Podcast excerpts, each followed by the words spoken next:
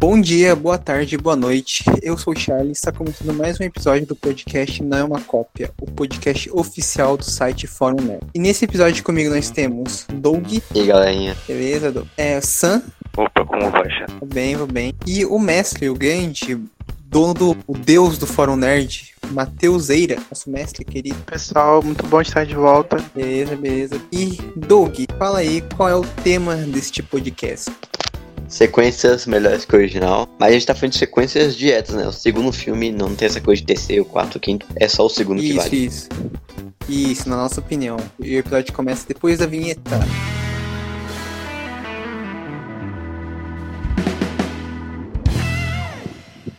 Bom, pessoal, ah, antes de começar o episódio, né, os recados de básicos de sempre, né, para vocês acessarem o nosso site, é forumnerd.com, com acento agudo no O, e nos seguirem em nossas redes sociais, que é Fórum Nerd no Instagram e arroba nerd underline fórum no Twitter. A gente posta bastante coisas legais no site, vários textos, notícias, artigos, listas, os próprios podcasts são postados lá e quem quiser sempre dar uma olhada quando a gente solta na sexta, é, interagir com a gente nos comentários, tal, que a gente sempre comentando, né? Alguns de nós, pelo menos. Ah, e a gente tá voltando, né, com os podcasts e com as entrevistas. Agora, o, tanto os podcasts quanto as entrevistas são quinzenais, né? Uh, saem cada duas semanas.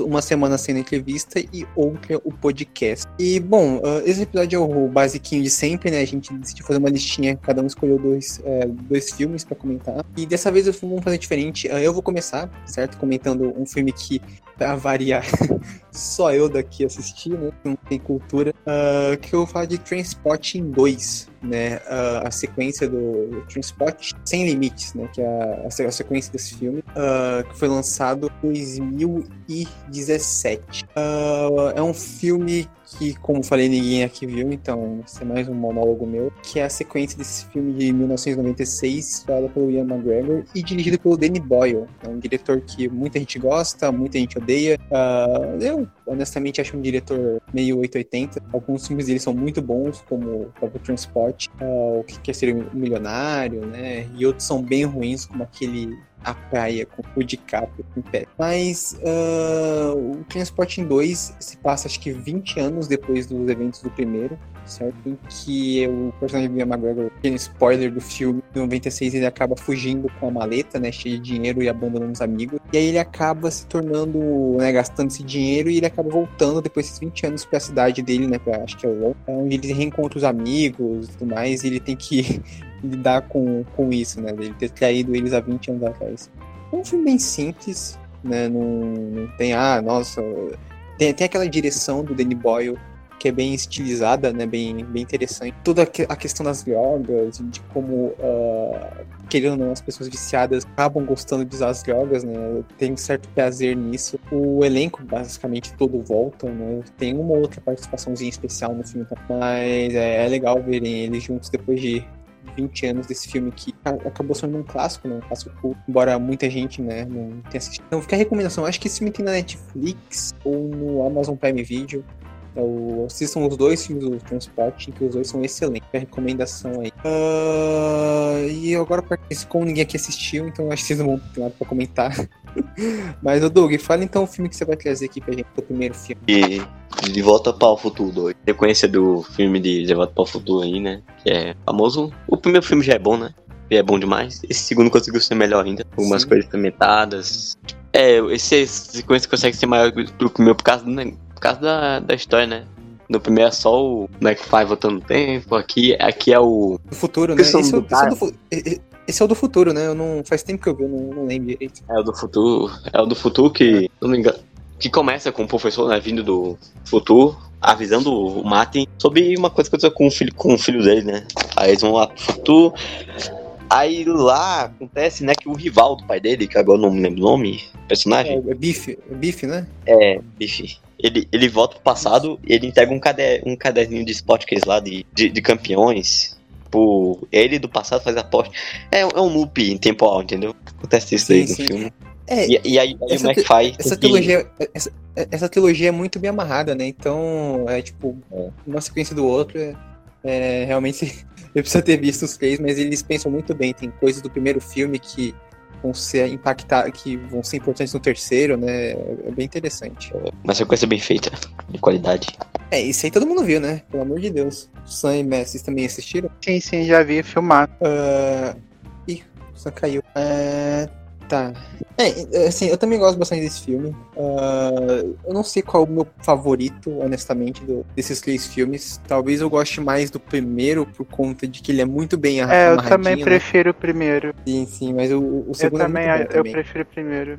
Eu acho que o que faz o pessoal gostar mais do segundo é todo o conceito futurista, sabe? As coisas uhum. que ele uhum. apresenta, tipo skate flutuante, você tem uma trama um pouquinho mais madura que a do primeiro, então acho que é por isso que o pessoal gosta muito mais desse, mas eu particularmente gosto do primeiro. Sim, sim. É, o, os, os hologramas, o, e é até engraçado porque nos anos, esse filme é de quando? Esse filme é de 80, uh, 89, né? Ou De Volta para o Futuro 2. Então, é engraçado porque o filme se passa, acho que em 2019 ou 2018, né, no futuro, né? E, e né, ainda até em 2021 é engraçado ver como a galera imagina o futuro e hoje a maioria dessas coisas não tem. Mas é, é né? Quase sempre erram. É. A maioria dos filmes futuristas apresentam coisas futuristas demais. É. Não, sim, sim. É, eu tô triste é. que em 2001 não teve nave espacial. É, é, não. não, mas o. Tem os hologramas, né? Tem o skate, talvez daqui a alguns anos exista, mas o. Também tem aquela coisa do. coisas que acertaram. Também tem aquela coisa do, do, do tênis também, né? Que foi até referenciado em Pantera Negra. O do tênis. tênis? É, é o tênis ah, lá, que, banco. Que eles pulam. Você... É, que eles pulam. Ah, tá. É, é verdade, é verdade. Não, esse filme. Ele pode parecer meio confuso, né? Porque eles ficam indo de volta pro futuro, passado, pro presente, várias vezes, né? É, porque uh, eles, até, tipo... eles embarcam no paradoxo, é, você vai lá para te fazer certo erro, aí você volta para cá para corrigir erro, aí fica não vai vendo nada, tem que prestar, esse tem que prestar mais atenção. O primeiro é mais Sim, sim. O primeiro é mais é. focado em consertar aquela uma situação específica. Esse você tem que consertar várias pontas soltas. É, o primeiro acho que é. é mais linear, né? Tipo, e tem até umas questões que são, acho que é o maior barato do filme, né, que tem aquela questão que, tem o shopping que se chama Pinheiro Duplo, porque no passado o Pinheiro caiu. Aí a gente descobre que o, eles derrubaram o Pinheiro, né? Por isso que, que tem esse nome quando eles voltam pro passado e tal. Então tem essa joga, essas jogadinhas legais. O segundo ele é mais, uh, talvez até um pouco dramático, né? Porque ele tem todo o dilema lá do, Mac, do McFly uh, ter a família, que os filhos dele no futuro, né, ele não ter tudo bem sucedido, né, na vida, que é, que é bem mais interessante. E tem o, o, antagonista, né, o Biff é um vilão até bem, bem legalzinho, até bem, bem interessante. E o, a própria dinâmica do, do, dos dois principais, né, do, do McFly com o Doc Brown, né, é bem legal. Eu ainda, mas eu ainda acabo preferindo o primeiro, como o Messi falou, por ele ser mais linear. E você, Sam? É uma você... Você gosta do, do segundo? Dessa franquia como um todo? É, eu vi bastante tempo que eu, que eu não lembro muita coisa, então acho que eu vou contar com vocês, vou preferir o primeiro, porque na minha lembrança é mais linear que o É, não, sim, eu também. Parabéns, Doug. Todo mundo, todo, você escolheu um filme que todo mundo prefere o primeiro, mas beleza. ah, não, aí, é que, né, é que, eu, é, com certeza sempre tem pessoas que concordam comigo que estão vendo esse podcast, então aí, né. É, não tô de boa. É, se você concorda com o Doug, deixe nos comentários, mas. Uh, ou você tá no time dos coerentes. Ninguém aparece. Mas, pelo menos é melhor, né? Pô, mas pelo menos é melhor falar, falar de filme que todo mundo viu do que ninguém viu. Do que um filme que ninguém viu, né? Ah, beleza, beleza. Agora eu quero trazer cultura pra esse podcast e eu que estou errado. Tudo bem, tudo bem. Uh, bom, então passando pro, pro próximo aqui. Uh, Sam, qual o primeiro filme que você escolheu pra comentar? Eu queria trazer outro filme que todo mundo ter visto aqui, que é Homem-Aranha 2, a trilogia do, do Raimi. Ah, boa, boa. É, esse sim eu concordo. Então é, eu, eu, também gosto muito do primeiro, acho que um que também gosta bastante, é um filme de origem que, que é bem amarrado, ele sabe todos os personagens muito bem, é bem fiel às HQs clássicas do, do personagem. Mas o segundo, eu acho que ele consegue ser melhor porque ele tem um peso dramático mais melhor. Uhum. Aqui o Peter vai, é foda, né? ele sabe mais melhor, se a palavra. É o melhor, né? Ele sabe as, as consequências e as ele vê aqui a, a, a responsabilidade de Homem-Aranha. O primeiro que é só introdutório. No, no final do primeiro ele escolheu deixar de lado a Mary Jane. Aqui nós vemos um se impactou ele, que ele é apaixonado pela Mary Jane, mas ele tem que se afastar dela, que ele tem que ser Homem-Aranha, então esse drama, essa, uhum. essa parte amorosa. Achei muito bem desenvolvida. O vilão também do Octopus é, é um dos tops do filme. Nossa, Ainda bem, claro, a batalha, a batalha final lá. Gostei bastante que o Sam Raimi, né, além de fazer a luta clássica, deixou o vilão se redimir. Então, também é um ponto forte. É, esse filme ele é considerado um dos melhores filmes de heróis, né? Por muito tempo ele foi o melhor filme de heróis de todos os tempos. Uh, é um filme que todo mundo aqui acho que viu na infância, né? Ou adolescência, não sei. Uh, e com certeza impactou todo mundo. É, cara, a cena do, do trem, por exemplo, é muito emblemática. Toda as lutas com o Dr. Octopus eram bem interessantes, né? Toda o lance envolvendo a Tia May, né? Aquela, aquela luta que ele tem que salvar a Tia May também. Então, como você falou, é o desenvolvimento de personagem do, do Peter também é bem mais dramático nesse filme, né? Porque ele tem que desistir de várias coisas para poder assumir o papel. Ele desiste de emprego, de relacionamentos. A jornada dele fica bem mais dura nesse filme. Sim, sim, como você falou, ele foca muito mais no, no Peter, né? Em vez de focar com os, os relacionamentos dele. Uh... Sim, também a parte dele jogando o uniforme do lixo, né? Também acho que é bastante sim, sim. bem desenvolvido até chegar aquela parte. É, que faz referência aquela capa emblemática né, do, do Homem-Aranha, acho que é do. Não é o Steve Ditko, né? Do do Romita Senior, né? Acho que é ele que desenha. É, assim, é uma capa muito foda e o Sanheim consegue é, encaixar ela bem lá na história do filme. E também, né? Essa trilogia do Homem-Aranha é tão icônica por conta não só do Peter e da, da qualidade da direção do Sanheim, mas como os coadjuvantes, né? Esse aqui tem ainda o, tem a Mary Jane, tem o, o JJ Jameson, né? o Harry Osborn, que ganha um desenvolvimento interessante também, né? A Tia May, me perdoe, mas eu nunca consegui gostar da Mary Jane. Pra mim ela só servia pra ficar gritando. É sério, todo, é, todas as cenas ela sempre abre um berreiro que eu fico, ah meu Deus, não é possível isso. Será que essa menina não sabe fazer outra coisa além de gritar? Pelo menos a Gwen no espetacular Homem-Aranha, pelo menos ela ajudava, né? A Mary Jane não, ela só sabe ficar gritando. É. É que, é, é que nessa época lá do, dos começos, né, do, do, do ano do, da década passada é normal, né? Dessas personagens aí, só. Personagem passada, feminina, na maioria do, do blockbuster, é só passivo de perigo, né? Em perigo, né?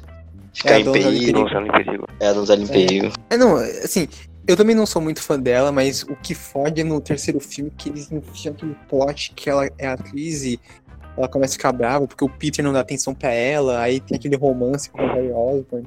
Não, isso é péssimo, mas nesse segundo filme ela até que é uma personagem aceitar. Agora. É como, como vocês falaram. Como o Messi falou, os personagens secundários são bastante bons. O time cômico do JJ Jameson. Eu sempre rio a criação dele rindo do Peter. Uhum. É virou meme, né? Dele rindo quando o Peter pede aumento. O Jameson é o filho da puta que todo mundo adora amar.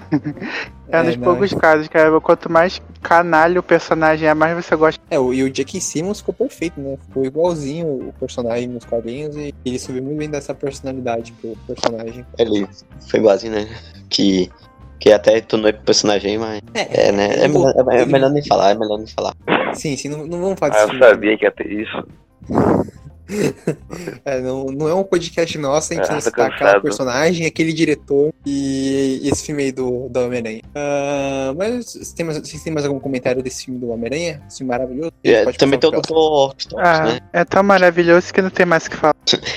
não, mas também tem o, tem o Dr. Octopus com vilão, é, né? né? Vocês acham é, ele vilão melhor do, Vocês acham ele vilão melhor do que o Duende Verde ou não? Meu filme. Hum, não sei, porque o Duende Verde ficou muito legal naquele filme. É. Ah, pra mim é eu, dois.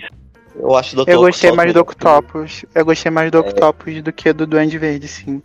Talvez pela motivação, por ele ter uma motivação um pouquinho mais empática, né, com a morte da esposa e tudo mais, eu, eu, acho que eu fico com ele. Mas os dois são ótimos vilões. É. é eu fico com o Duende Verde porque eu acho que a, aquela loucura dele é interessante, embora o visual dele é meio Power Ranger, é. não, é um visual tão legal, mas... Uh, não é porque, é porque você ama o William Dafoe. A cena da morte do Duende Verde também é massa demais. Sim, sim. sim. Cara, eu vi esse filme 200 vezes quando criança. Mas não, eu também. Eu, aquela cena dele no espelho, olhando a máscara, né? Quando sozinho, é, é muito foda. Mas, não, mas eu... uma, coisa uma coisa engraçada é que no filme Linda foi, ele tava com ele todo dente. Só que quando você vê no espelho, o dente dele tá torto de novo, assim, meio estranho. o Sam mandou Esse, ele. Essa trilogia aí tem um, um vídeo de bastidores só, só compilando, né? O, esses momentos é muito bom. Descontrolando o gasto do, do Dr. Octopus também. É bem legal. é o elenco, né? Também. Como você falou, Alfred Molina, tem o William Defoe no primeiro. No. É, só um terceiro que não teve uma. É, Tolfin Grace. É, mas não- melhor não falar disso também, não, desse terceiro filme aí. Não, Que- esse filme é bom. Esse filme é bom e quando a gente fizer um podcast É analisando essa trilogia, eu irei defendê-lo até o é legal, ele é, ele é bom, ele é legalzinho. Pelo menos é melhor do que os dois filmes recentes. Vamos seguir, Ok, vamos seguir, Doug, que já tá se perdendo o fio. Sim, sim, vamos lá. Sim. Chega de falar desse, desse Eu filme, mas é boa, boa lembrança. Essa, essa trilogia do Homem-Aranha é incrível. Assistam. Quem não assistiu, porque eu acho que é difícil alguém ter assistido. Principalmente o segundo, que é ótimo. Quem não viu tá errado. Tá errado. Ah, passando pro próximo agora. Ah, mestre, fala aí o seu filme que você escolheu. Então, pessoal, o filme que eu escolhi, que eu acho que a sequência é melhor que o original, é Aliens, o Resgate, do James Cameron. Ah, esse filme continua a história de Alien, o oitavo passageiro, e mostra o que aconteceu com a Ripley, a sobrevivente da Nostromo, depois de quase, o quê? 57 anos, eu acho, após o primeiro filme, ela fica vagando no espaço e é encontrada inconsciente.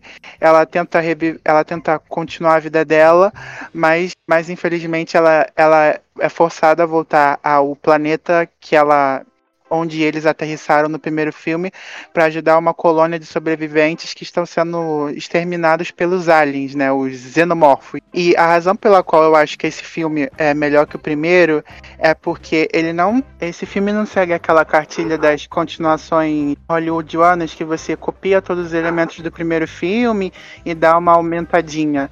Ah, o James Cameron ele tem coisas do, do primeiro filme que são repetidas aqui, mas o James Cameron mudou o tom do, da, do, do suspense para ação. O foco é bem mais no embate entre os humanos e os aliens, né? Mas aquele jogo de caça e rato do primeiro filme, que o inimigo invisível vai pegando todos eles ao, na surdina. Não, aqui eles vão direto pro combate. Tem uma tem uma pegada militarista forte e foca bem mais no desenvolvimento da Ripley, porque no primeiro filme você não tem bem um protagonista, né?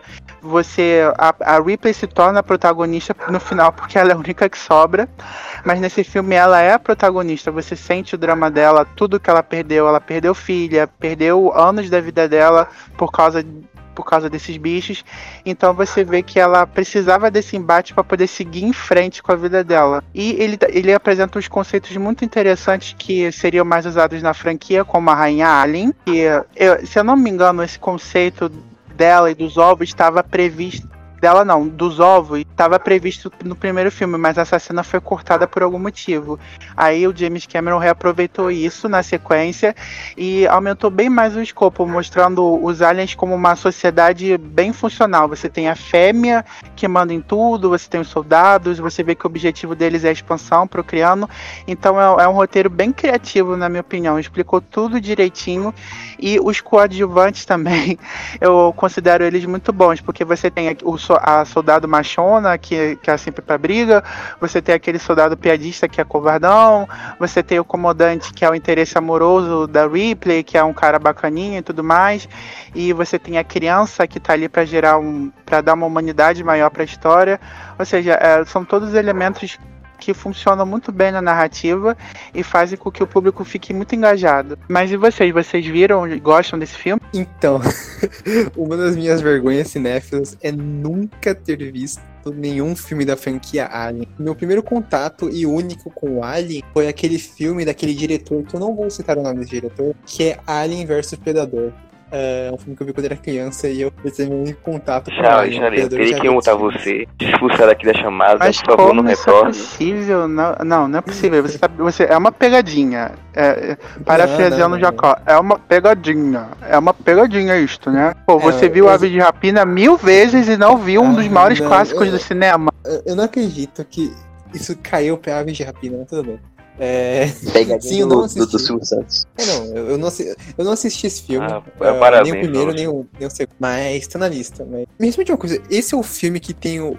Que a Ripley tem um, um alien que é tipo meio que a filha dela? Um negócio assim, que aí ela mata no final do filme. É Ou é. terceiro. Ah, esse é o, é o terceiro, que é o do David Fincher, que é, É. o Alien. É, é. é uma Mas das únicas coisas. Não, gente, ó, o primeiro é Alien, o oitavo passageiro. Esse que eu tô falando é Aliens o Resgate. O do David Fincher é Alien 3, que se passa numa prisão. É o terceiro. Ele perguntou qual era que no final a gente se matava, se jogava. Esse é o terceiro.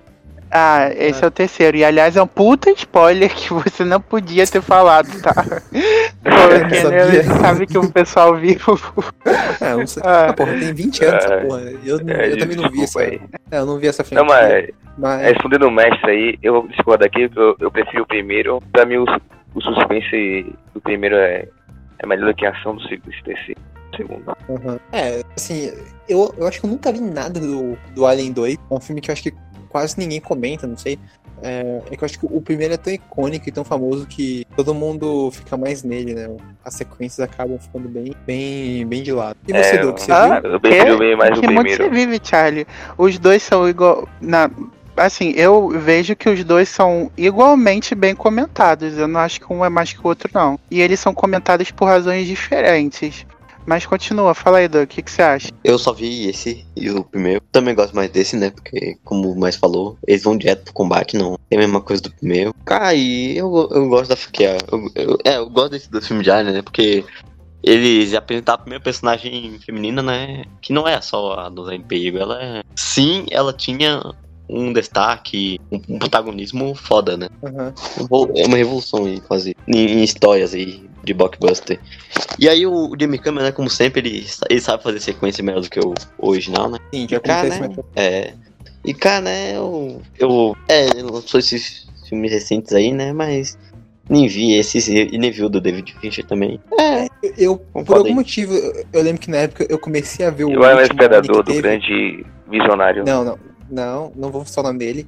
Mas sim, Alien, vs Predador é muito ruim, mas tem um espacinho no meu coração. Mas um, um dia eu vejo essa franquia é, completa. E só respondendo o mestre, é, assim, mestre, eu acho que o, o primeiro ele é muito mais famoso, é muito mais icônico que o segundo, né? Pelo menos, assim, eu vejo todo mundo sempre comentando mais o Alien o oitavo passageiro, o oitavo passageiro mais do que Ah, o Alien 2. Ah, tudo ah bem, né? discordo Talvez em gênero, número e grau. Pra mim, os dois são igualmente comentados. O resto da franquia que realmente caiu, caiu em desgraça. Mas eu acho decaiu, que né? esses dois primeiros são, são os mais icônicos. Mas e, e você, Uhum. Sal? Você gosta do Aliens o Resgate? Não, eu falei que eu, eu prefiro bem mais o primeiro. Acho o mais legal de. Tem no posto do primeiro.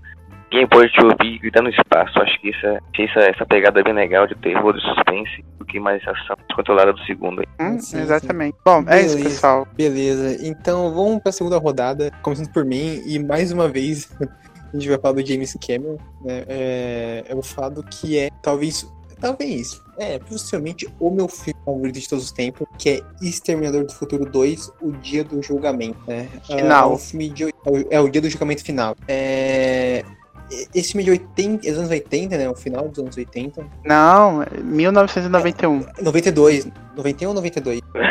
Um. 91, tá. Eu vou falar de novo. É que eu não consegui abrir aqui o Tá negócio. bem. E o Red One Shop. Aí tem nada. Ah, bom, passando pra segunda rodada, eu vou falar aqui do. Agora mais uma vez da minha rodada, né? E dessa vez eu vou falar de um filme que eu acho que todo mundo aqui viu. Né? Continuando em um filme do James Cameron, que é possivelmente o meu filme favorito da vida. Que é Exterminador do Futuro 2, O Julgamento Final. É um filme de 1991, que é sequência lá do filme clássico dos anos 80. Ah, todo mundo aqui viu, né? Isso eu posso ter certeza. Viram? Doug, Mestre, Sam? eu vi. Yeah. É, eu, aí que eu só vi. Ah, não, eu. É, eu, essa é porque eu acho que eu vi completa menos o terceiro lá com Christian Bale. Tem um Christian Bale. Nossa, Seu quarto. Não, esse é o quarto. Esse é o quarto. Que é bom. Ah, então Ah, eu acho, eu acho que qualquer um que se preza como cinéfilo já viu esse filme. Se você não viu, nós iremos Sim. aí na sua casa e confiscar sua carteirinha e, por favor, retire sua conta do Letterboxd porque você não é cinéfilo. Esse filme é uma obrigação séria.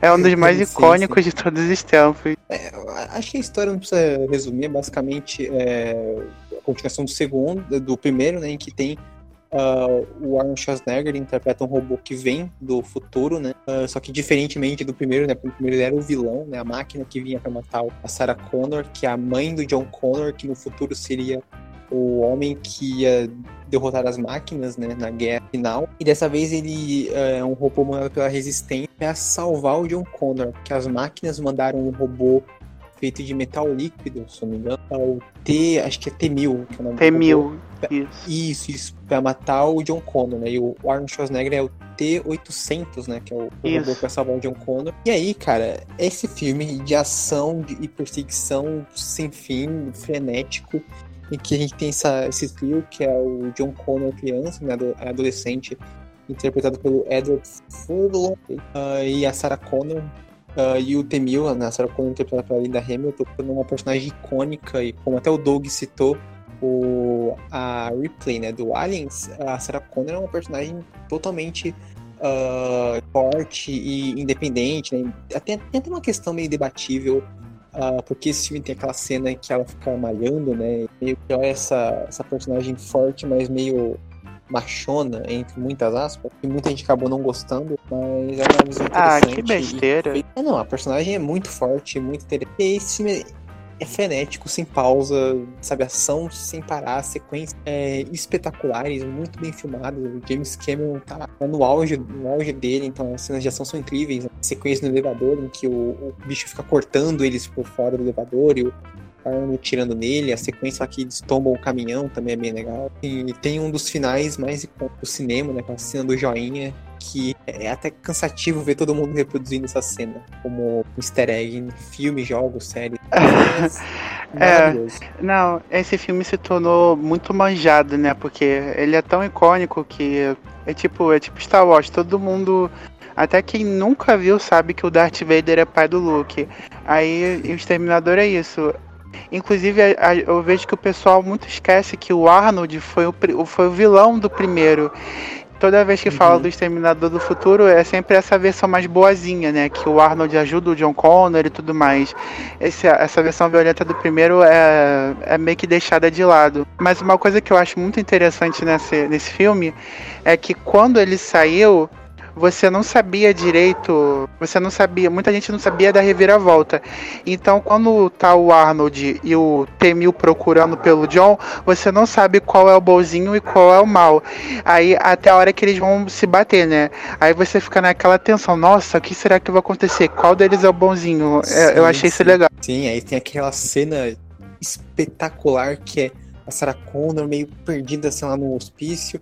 Aí corta uma câmera lenta pro Arnold chegando assim no corredor e ela mega assustada e correndo, mas aí tem o twist de que na realidade ele veio ajudar, né? E o outro robô lá, o T-1000, veio matar o John Connor. É espetacular. É, é realmente. O problema é que Não, eu, vi quando eu, vi esse filme quando era criança, né? Então eu vi o primeiro e o segundo. Então eu já sabia que ele era bom. E o choque pra mim foi depois ver o primeiro e vi que ele era o vilão, né? Fiquei tipo, não, como assim ele é o vilão? Sendo que no segundo ele é o herói, né? É, né, exatamente isso. Mas é, foi uma, é uma boa quebra de expectativa mesmo, se você não conhece. Ah, mas eu gostei que.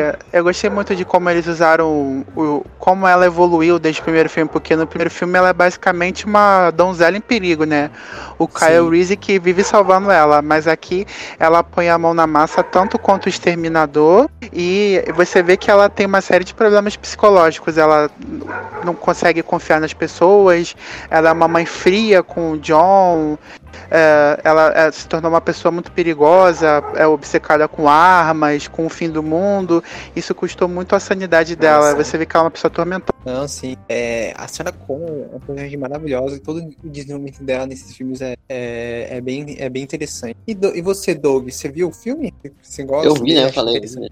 É verdade. Cara, que aí, né? Que os, só os dois primeiros eu acho que são. É, Eu não vi todos, né? Porque eu só não vi o terceiro e o daquele lá com o Christian Bale. Eu vi esses dois. Aqui lá, o Gênesis, eu acho que é o que é o com a, Chips. com a Emilia, com a Emilia Kaki. E o, Isso. e o e uma recente lá, né? Que eu até acho É o legalzinho. Acho legalzinho, a- apesar de alguns. Apesar dos pesares. Esse segundo filme é muito bom mesmo, como se eu disse, a ação uma atrás da outra. E eu gosto disso, né? Tanto que aqui. Aham. Tanto que a ação é meu gênio favorito. E o. É, né? Tem cenas icônicas aí. A do Schwarzenegger é. Essa. É, é, é o personagem mais icônico do Arnold Schwarzenegger, né? Como você, quando você ouve o nome dele, você já assimila ele ao personagem, assim como a atriz da Connor. E Como outros. assim? O, per- o personagem mais icônico dele não é o Mr. Freeze em Batman e Robin. É isso que você está É, falando? eu falei isso agora. Não, nem fala, nem fala disso, Jesus. É, não, mas não, não dá, não dá. É... Sem o não, mas fio o... de, de- sem, sem o fio de roupão e, e pantufa. Que lindo. Não, Não, não, che Perfeito. chega de falar disso. Mas o Extremo do Futuro 2, né, a, a franquia, eu, s- eu vi quase todos os filmes, eh, inclusive eu gosto até do terceiro e do quarto. Eu me nego a assistir o, o Gênesis, né, um filme que eu, eu lembro que eu, eu gosto Nossa, muito da é. franquia, então... Esse Eu eu vi no cinema, o Gênesis. Não, não, nossa. Ah, o, o problema do. Gênesis, né? É uma, é uma coisa aí muito Eu vi besta, no velho. cinema também. É, é, eu acho que o, o, o problema com Gênesis é que você já sabia o filme todo antes de ver, porque os trailers deram todos os spoilers possíveis.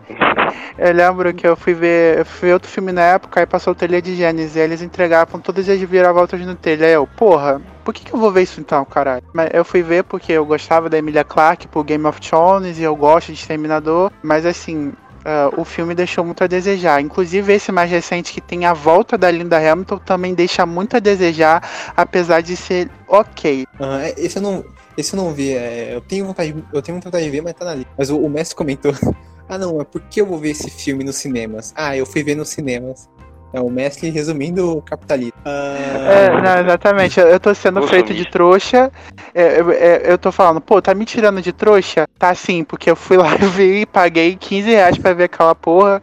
Eu, eu fui o trouxa. Não, esse filme, ele tá na minha seleta lista de filmes que eu nunca vou ver na minha vida, junto com o Quarteto Fantástico de 2015. E esse filme eu não vou ver nem no, no site legal lá de Torrent, que eu não vou porque eu me recuso a dar qualquer tipo de visualização pra esse filme, nem que seja visualização lá pro carinha do site. É, porque não. Ah, cara, uma última coisa sobre o desse Exterminador. Uma última coisa sobre o Exterminadores. Esse é um filme muito icônico, mas tem uma cena dele que eu acho que envelheceu muito mal. Você sabe aquela cena que a Sarah Connor tá tendo um sonho, aí tá ela lá brincando com o John, aí explode uma bomba nuclear. filme. Aham, sei, sei. Aí tem, tem, tem, o- te- aparece ela queimando e tudo mais, com aqueles bonecos. Eu, eu acho que hoje em dia essa cena ficou muito bizarra. É, Eu fui ver é. esse filme recentemente, aí ela agonizando lá com uma boneca retorcida, com plástico derretendo, aí eu fiquei, meu Deus, é- essa cena aqui é, ultrapassou o limite do cringe, não funciona. É, então, eu só tenho mais dois comentários a fazer do filme. É um que meio que corrobora com isso aí que você tá falando, Messi, que é o lance das atuações. Que tem uma atuação em particular, que é o ator do pai do Cyborg, que também não enve... no filme da Liga, que não envelheceu bem. Que é quando ele tá morrendo e ele fica, tipo, suspeito, ele tá, tipo, Ah, suando. essa, essa, Nossa, essa, essa- essa também. É, é, meio, tipo, Que ele fica com a respiração ofegante.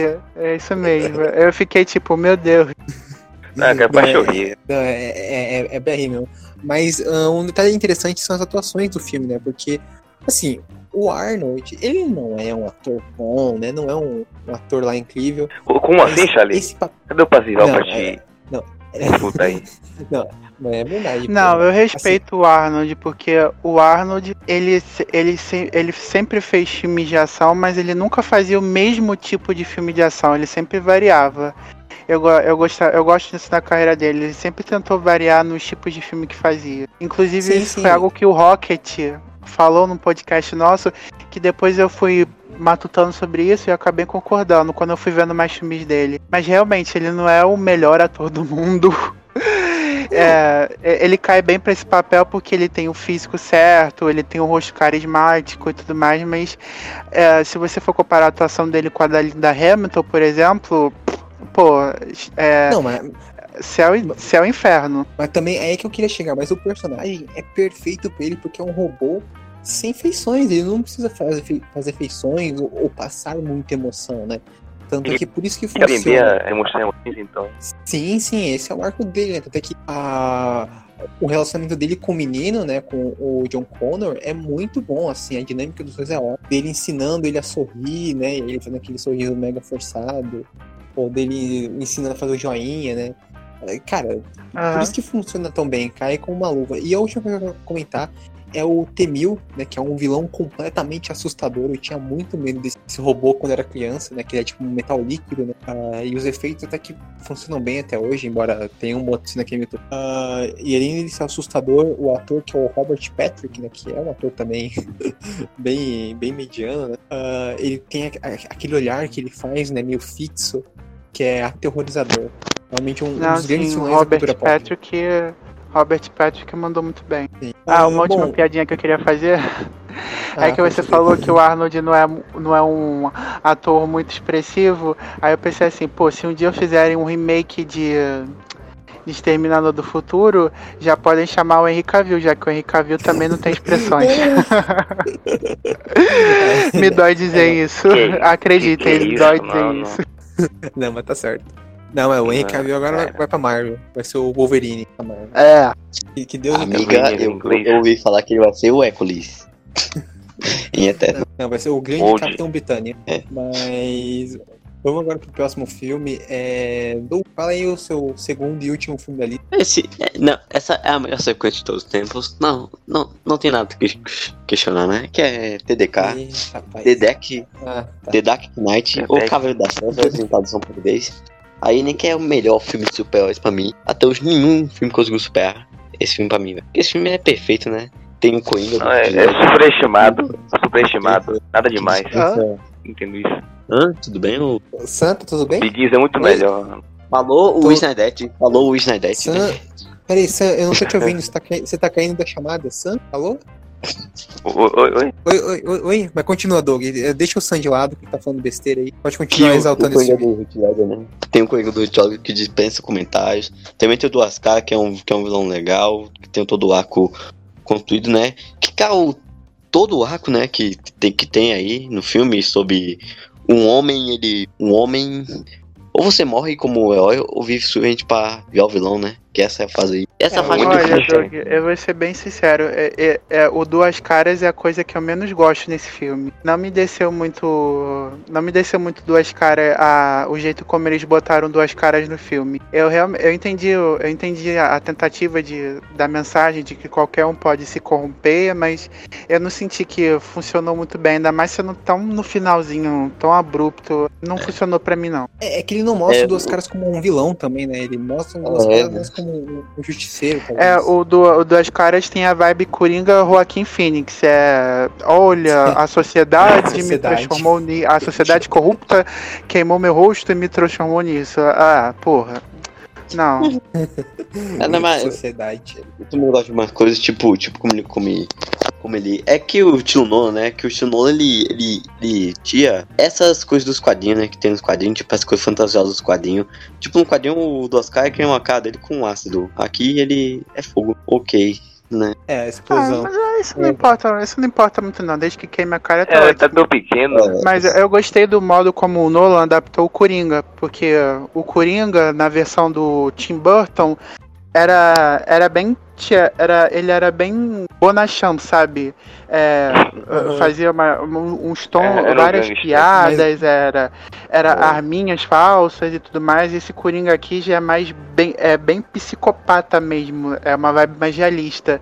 Ele faz piadas e tudo mais, mas você, tipo, você não consegue achar graça porque você fica muito tenso, porque você, ele é imprevisível, você nunca sabe o que, que ele vai fazer. A, a cena do lápis é um bom exemplo, né?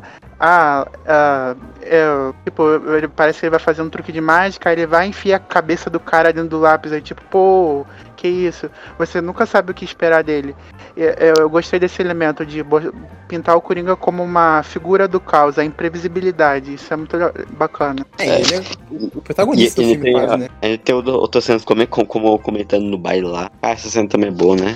Diálogo também. E, e- e também ele, ele conta várias histórias, né? Como conseguiu as, as cicatrizes aí, que nem. Até hoje não foi explicado isso daí. Mas isso é, faz parte do personagem, esse mistério aí.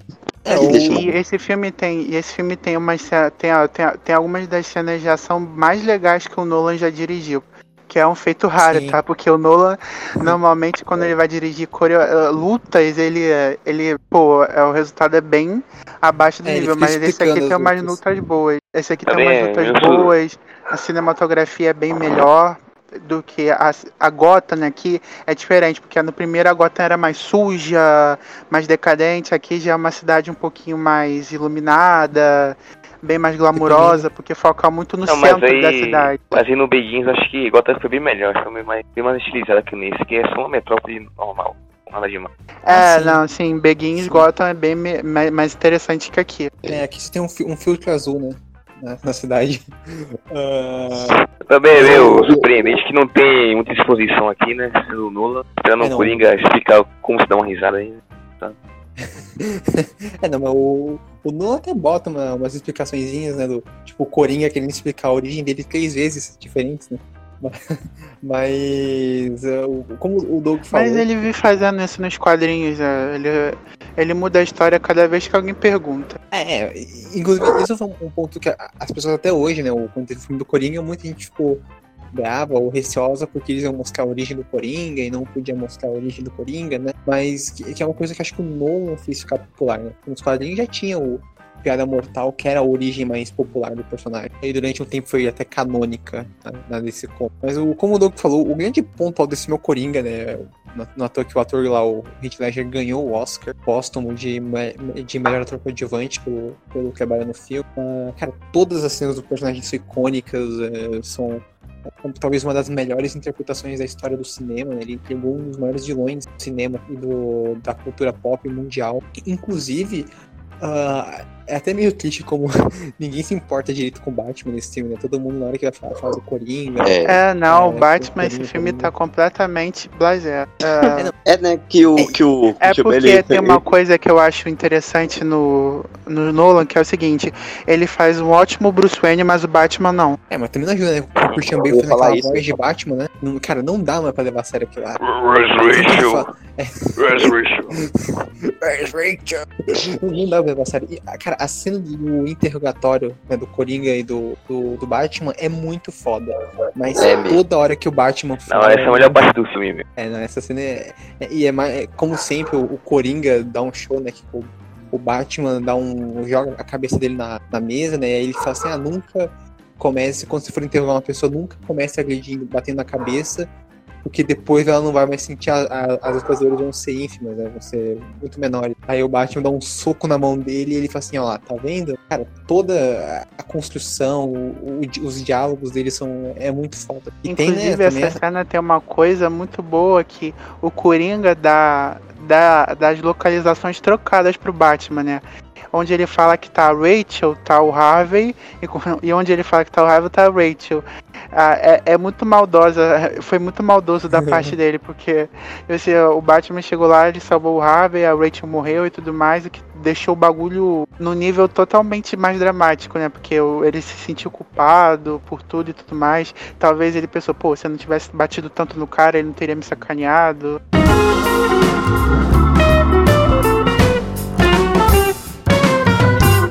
Não, sim, sim. Não, e tem a, toda a sequência também do hospital, né? De explodindo o hospital vestido de enfermeira. Que é, é muito. É, é- é uma, icônica, né? é, é bem- uma coisa bem coringa de fazer, né? Ser bem. é, nessa parte ele foi bem bonachão, que nem o do, do Jack Nicholson.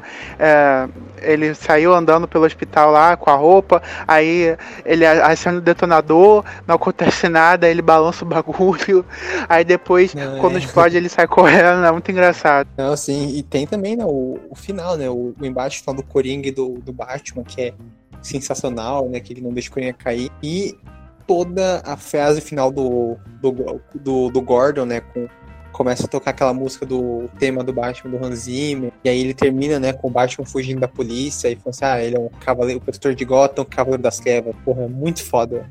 Até, ah, dá até um arrepio aqui. É, é, realmente, esse é o filme que mais, que mais ada- adaptou bem a, a essência da, da história do Batman. Apesar de alguns probleminhas, mas ele chegou bem perto da. De, ele chegou, foi o que chegou mais perto em mídia live action. E, e, e vocês, vocês concordam com o Doug que esse é o melhor filme de herói já feito? Ah, não. É, é uma das melhores sequências, mas é, o melhor, eu gosto de tantos filmes. Eu, É, velho, a gente sabe que você prefere Ave de Rapina, né? Você acha bem melhor. Mas. Mas e você, Sam? A Virgem Rapina pisa nos filmes do Nolan tudo, tá? Não seja ruim. Ou É, de. Brincadeiras à Não, não parte. vou. Brincadeiras à parte, eu gosto de vários filmes. É, é, eu, tenho, eu tenho um problema meu que é, eu não consigo decidir de quais filmes eu gosto mais. Eu, eu gosto de todos por diferentes motivos. Eu não consigo decidir. Se você falasse, ah, você vai ver só um filme na sua vida toda e você vai escolher, eu não saberia. Aham, é. Bom, adiantando o meu, eu acho que sim, o, o Calo das Trevas, a, a sequência é melhor. Ah, que Begins, embora o Begins seja um filme bem subestimado pelas pessoas. E eu também acho, sim, o melhor filme de heróis talvez já feito, junto com o Superman de 78 e o Homem-Aranha 2 do Sam Raimi, que a gente citou mais cedo. E você, Sam? Ah, apesar do meu bait no início, eu também acho que ele é. Mas eu acho que o o melhor último, acho que o Batman em inglês do que em Casa das Trevas. É, Sam, Sam, Sam, Sam, Sam, Sam, Sam, Sam. Oi, Repete de, repete de novo aí, que cortou um pouco. isso? Eu, eu acho que das Trevas é melhor que Big em si, mas eu acho que é meio um pouco. Porque eu gosto também do Big, mas por causa do, do Batman, que ele tá mais presente do que aqui no Casa das Trevas, que ele tá mais, mais desenvolvido, então acho que isso aqui é mais. Casa das Trevas é mais, mais filme do Coringa do que do Batman. Acho que eu sou, tenho esse conflito aí com o melhor em Begins ou Casa das Trevas. Sim, sim, é. Tipo, é um filme que o Coringa não só rouba a cena, mas rouba o filme inteiro pra ele. Ah, e aproveitando que você tava falando, Sam, vamos passar pro próximo. Pessoal, segunda e última indicação. É, qual filme que você vai indicar aqui pra gente? Ok, a, a sequência aí de Planeta dos Macacos a Origem, que é Planeta dos Macacos o Confronto, do grande diretor Matt Reeves.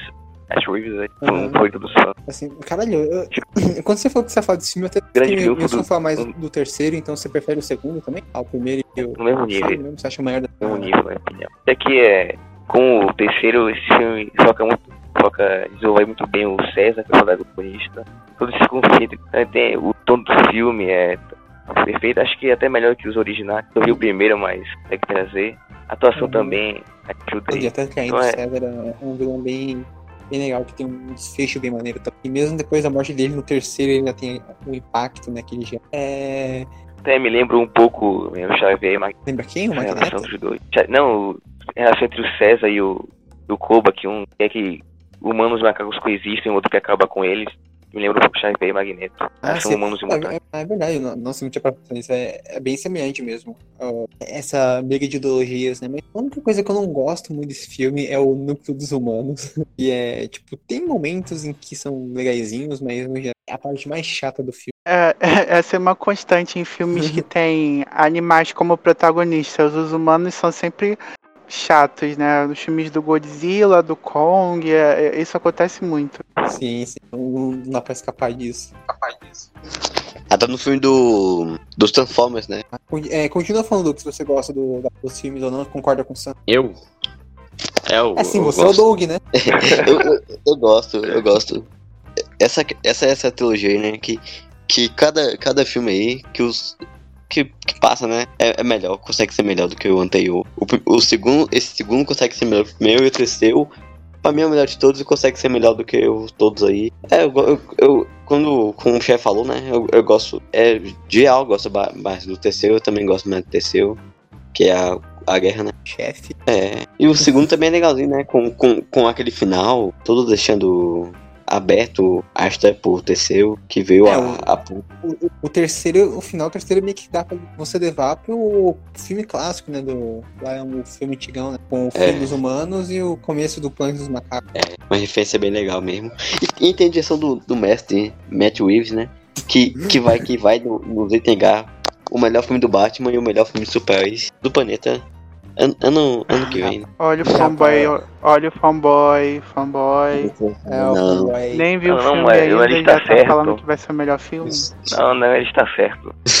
É, não, mas eu, acredito no Matt, no Matt Reeves pra entregar essa masterpiece que vai ser o, o The Batman, mas, cara, a direção dele nesse filme é muito boa, ele tem uma visão bem interessante do- do- dos macacos, né, o jeito que ele cria ah, todo esse, esse universo, né, o segundo, ele é muito, como eu comentei, ele é muito, a ambientação que ele faz é muito boa, os cenários, né, ele faz aqueles shots com os macacos, tipo, os principais é, andando no meio de vários, né, tipo, eles fazendo uma fileira, né, abrindo uma fileira pra eles andarem, é realmente muito bom. E você, mestre, você gosta da franquia, do, principalmente do segundo? Acho que o Santa tá certo, que o segundo é, é melhor que o primeiro? Ah, o segundo é.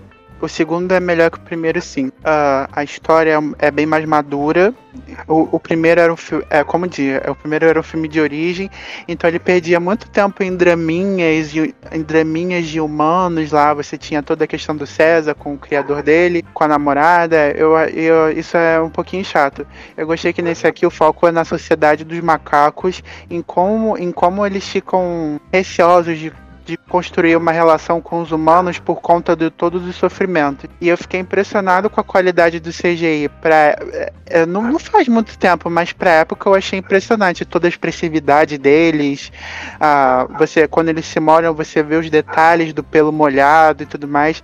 Então é uma sequência muito boa. Assim, o CGI é impressionante. É, o terceiro acho que perdeu ele foi roubado, né? Porque ele perdeu pro Blade Runner 2049. Embora Blade Runner 2049 mereça todos os prêmios que ele ganhou e que ele não ganhou. Uh, bom, é, tá aí. Se tem mais algum comentário sobre esse filme, a gente pode passar para a última indicação. Eu, eu não tenho mais, não. Beleza, então vamos para a última indicação, que é do Mestre. Mestre, qual é o último filme que você vai citar? Bom, é, eu vou falar de uma sequência que é uma das melhores de todos os tempos e que eu tenho um, um carinho especial, que é Shrek 2 de 2004 da DreamWorks.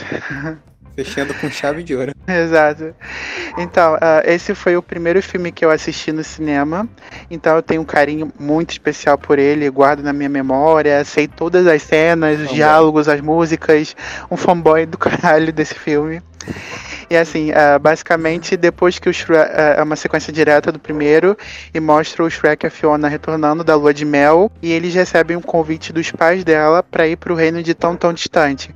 Mas chegando lá, eles se deparam com vários problemas, né? Porque os pais esperavam que ela tivesse casado com um príncipe encantado e acaba rolando toda uma conspiração para poder separar os dois por preconceitos, política e ganância. Basicamente isso, é basicamente esse plot. E assim, o que faz esse filme ser, que eu considero ainda melhor do que o primeiro, é o como ele pega tudo que dá certo no primeiro e dá uma e dá um tremendo up, mas dá um tremendo up em tudo. Por exemplo, aqui você tem a, mais sobre uma subversão de expectativas. Você tem a fada madrinha que se você já viu qualquer filme da Disney ou conhece historinhas clássicas, a fada madrinha é sempre a pessoa que vai te ajudar quando você estiver na merda, mas aqui não, a fada madrinha é, portada, é retratada como uma pessoa egoísta, que só quer satisfazer as vontades do filho e que julga se as pessoas merecem ser felizes para sempre ou não, com base na aparência. Você tem o príncipe encantado, que aqui é retratado como um filhinho da mamãe mimado e até um pouquinho afeminado pelos trejeitos e todas as coisas que ele usa.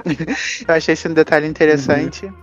E aqui você tem a adição do Gato de Botas, a franquia, que é dono de uma das cenas mais fofas da história do cinema, que é aquela quando ele faz aquela, aquela carinha com os olhos que fica tudo preto. Eu adoro. E basicamente esse filme é, é sobre peraí, a história. Peraí, peraí, do... Messi. Peraí, peraí. É, como você mutou, uh, volta na parte que o filme adiciona o gato de botas. Ah, sim. Uh, o, filme, o filme também adiciona o gato de botas, a franquia, que é, é, é, dublado pelo Antônio Bandeiras, na versão estadunidense. E ele é protagonista de uma das cenas mais icônicas, que é quando ele fica fazendo aquela carinha de fofinho com os olhinhos, sabe? Todo, todo arregalados uhum. e tudo mais. É, eu, lembro, eu lembro até hoje das reações das pessoas no cinema quando viram isso. Porque muita gente adora gato, né? Aí quando você vê um desses assim no desenho, dá uma vontade de apertar, bem fofinho. E a história basicamente é o Shrek passando por toda uma aprovação para poder ficar com a Fiona, enquanto ela fica sofrendo uma pressão dos pais para poder se adequar à imagem de princesa bonita e aceitar o homem que eles querem, sendo que ela sendo que ela gosta do Shrek. E você tem e de, como de praxe você tem aquelas referências aos contos de fadas, é, no início você tem aquela montagem que, que, fa, que zoa a Disney, zoa zoa Chapeuzinho Vermelho, Branca de Neve, tem referências a Homem-Aranha 2, que a gente citou no podcast, Matrix, é, O Senhor dos Anéis, é, é, é uma obra muito divertida para quem gosta de cultura pop. E vocês, vocês gostam? Gosto ah, bastante, eu... né? Que como o mestre falou, né, tem a... tem o Clyde Potter pra mim é o melhor personagem da franquia. E, cara, a trilha sonora do filme também é muito boa. E a história, né, do, do Shrek ver um humano também, esse pote é bem legal. Que, que você vê, né, que, que ele é capaz de fazer tudo pra, pra ficar com a Fiona. Isso é amor verdadeiro. É, é assim, é, é, essa é uma coisa que eu acho que as pessoas não dão muito crédito por ser um filme de criança, mas ele tem muitas mensagens interessantes sobre relacion, relacionamentos, né?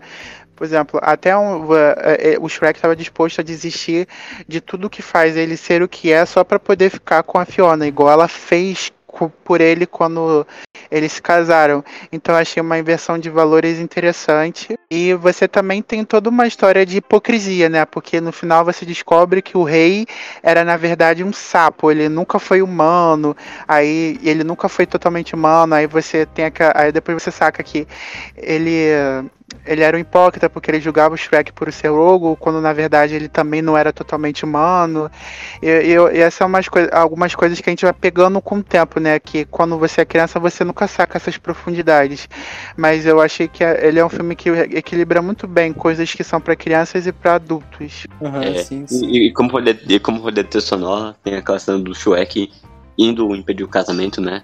A, ao som da música da Bonitari, que eu não sei falar inglês, então deixa pra É, Holding Out for a Hero. É, que. Doug é fluente. The, The Dark Knight. Não, não, mas tipo, o título dessa música é meio. Todo mundo conhece essa música como I Need a Hero. É, é basicamente isso. Você perguntar o título normal, as pessoas não sabem. É, você falar I Need a é. Hero, ah, aquela música, todo mundo sabe. Também tem aquela. É no, terceiro, é no terceiro. É no terceiro.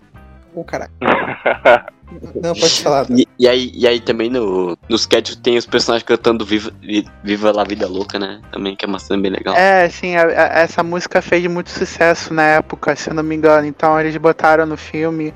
É, é, é muito legal a performance. É no terceiro que tem aquela música do Led Zeppelin, que as princesas cantam? É, é, é não, não canta. É. A música toca durante uma cena que elas estão protagonizando troca, toca essa, toca a Barracuda também do Heart. É muito... é, o Shrek enfiando várias músicas pop, né? E no final deu muito é. certo. Mas eu não sei. Toca a maior de todas, aleluia. Ah, não. não, não, não. Mas Amém. Tinha, tinha que ter. Mas uh, eu gosto dos primeiros três filmes do Shrek. O Shrek, aquele quarto, eu acho bem, bem ruinzinho, né? Mas o dos três, eu acho que o que eu mais gosto, talvez seja o primeiro e o segundo. Acho que eles estão empatados. Eu acho os dois excelentes, embora o segundo ele tem todos esses subtextos que o mestre falou, que são bem interessantes. Tem o Gato de Botas, que é um personagem maravilhoso. É, o segundo melhor personagem da franquia. Perde pro Burro. É o, o burro maior é, melhor. É Ed Murphy, né? Que o, o Ed Murphy, animação é. É o, é, o, é o personagem ser perfeito, né? O personagem ser. Ed é Murphy é o patrão. Como é, diz o é, Doug. Old, avisa, Old. alguém avisa. Não um pouco. É, o, o burro, né, que é um personagem inspirado no Doug, né, igualzinho. Uh, esse é um personagem maravilhoso. é, o patrão. Mas o, o subtexto começa falar sobre interessante. A fada marinha é uma vilã muito legal. Tipo, todo, ela é uma personagem nojenta, asquerosa, mas que, sei lá, o final dela também é bem interessante. E o príncipe lá, o feio dela, ele é um personagem legal e meio burro até, uh, que gera umas cenas engraçadas, embora é meio caído que ele seja o vilão do Shrek 3, né? Acabou que eu acho que não combinou muito com o plot do filme, mas ainda assim o Shrek 2 é excelente. E você, Sam, o que você acha dessa película cinema que é Shrek 2? Ah, já falaram, falando tudo que tinha que falar, né? Qualquer elogio que eu der aqui agora vai ser chovendo molhado, então. Mas é, são filmes, todos os três, Shrek, eu vi na infância mil vezes, então eu também gosto bastante. Eu também acho que eu prefiro o segundo ao primeiro, mas prefere. Uhum, sim. Bom, vocês têm mais algum comentário a gente pode encerrar o, o episódio? Encerra, vamos encerrar. Beleza, então. É, infelizmente, pessoal, a gente não conseguiu comentar todas as sequências, né? Que esse podcast ia ter 40 horas de duração, né? Então vários filmes icônicos ficaram de fora, como Blade Runner 2049, Poderoso Chefão 2, né? Percy Jackson 2 e O Mar dos Monstros, né? Vários filmes, né? sequências icônicas do cinema acabaram uh, ficando de fora, mas quem sabe no futuro a gente não faz um outro episódio comentando esses filmes. Uh, e agradecer, né? Você que escutou até aqui, né? O Sam, o mestre o Doug também que participaram do episódio, muito legal. Obrigado pela participação. E também os recados de sempre, né? Para vocês acessarem nosso site, que é foronerd.com, com acento agudo no O. Posta várias notícias, matérias, artigos, né? Esperem que, né, provavelmente quando esse episódio ter saído, a gente já fez a cobertura do, do Snyder Cut, do, a gente vai estar fazendo cobertura das séries da Disney da Marvel, né? O Falcão e o Soldado Invernal vai estar estreando, então toda sexta, sábado, tá saindo uma matéria lá no site comentando o episódio, né? Também é, a gente posta os podcasts, as notícias, tudo no site. Segue lá que tá bem legal. E também E- seguir e nas é- redes sociais. Pode falar. E daí que fala, né, chat, que agora o formato são diferentes, né? Que uma semana é o podcast e na outra é a entrevista. Sim, sim, eu co- comentei isso também, que agora o podcast sai numa é, quinzenal, né? Sai numa semana, é, semana sim, semana não. E o, a entrevista também, né? Semana sim, semana não. Então, uma semana tem entrevista e na outra tem um podcast. Ah, a gente ainda tá voltando, né? Tá- a gente tá pegando ainda o jeito de fazer o podcast, então desculpa qualquer coisa aí. Né, E como o Doug me interrompeu, né, este menino lindo, é, esqueci de comentar para me seguir nas nossas redes sociais. É Fórum Nerd no Instagram e, fó- e arroba nerd underline fórum no Twitter. A gente tá tentando fazer umas interações legais no Twitter e no Instagram, então sigam a gente lá, por favor. E é isso, obrigado pessoal que escutou até aqui. E até a próxima. Falou, pessoal. Tchau. Tchau, tchau. Boa noite, galera. pessoal.